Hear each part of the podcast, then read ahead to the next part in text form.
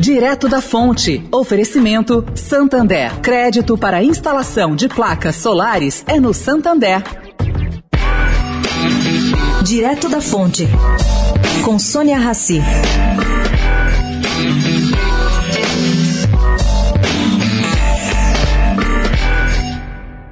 Gente, a Caixa Seguridade registrou um lucro líquido de 545 milhões de reais no quarto trimestre do ano passado. Isso é um crescimento de 20% na comparação com o mesmo período de 2020. Segundo a empresa, trata-se do melhor resultado trimestral da sua história. No acumulado de 2021, o lucro líquido subiu 7,2% frente ao período anterior.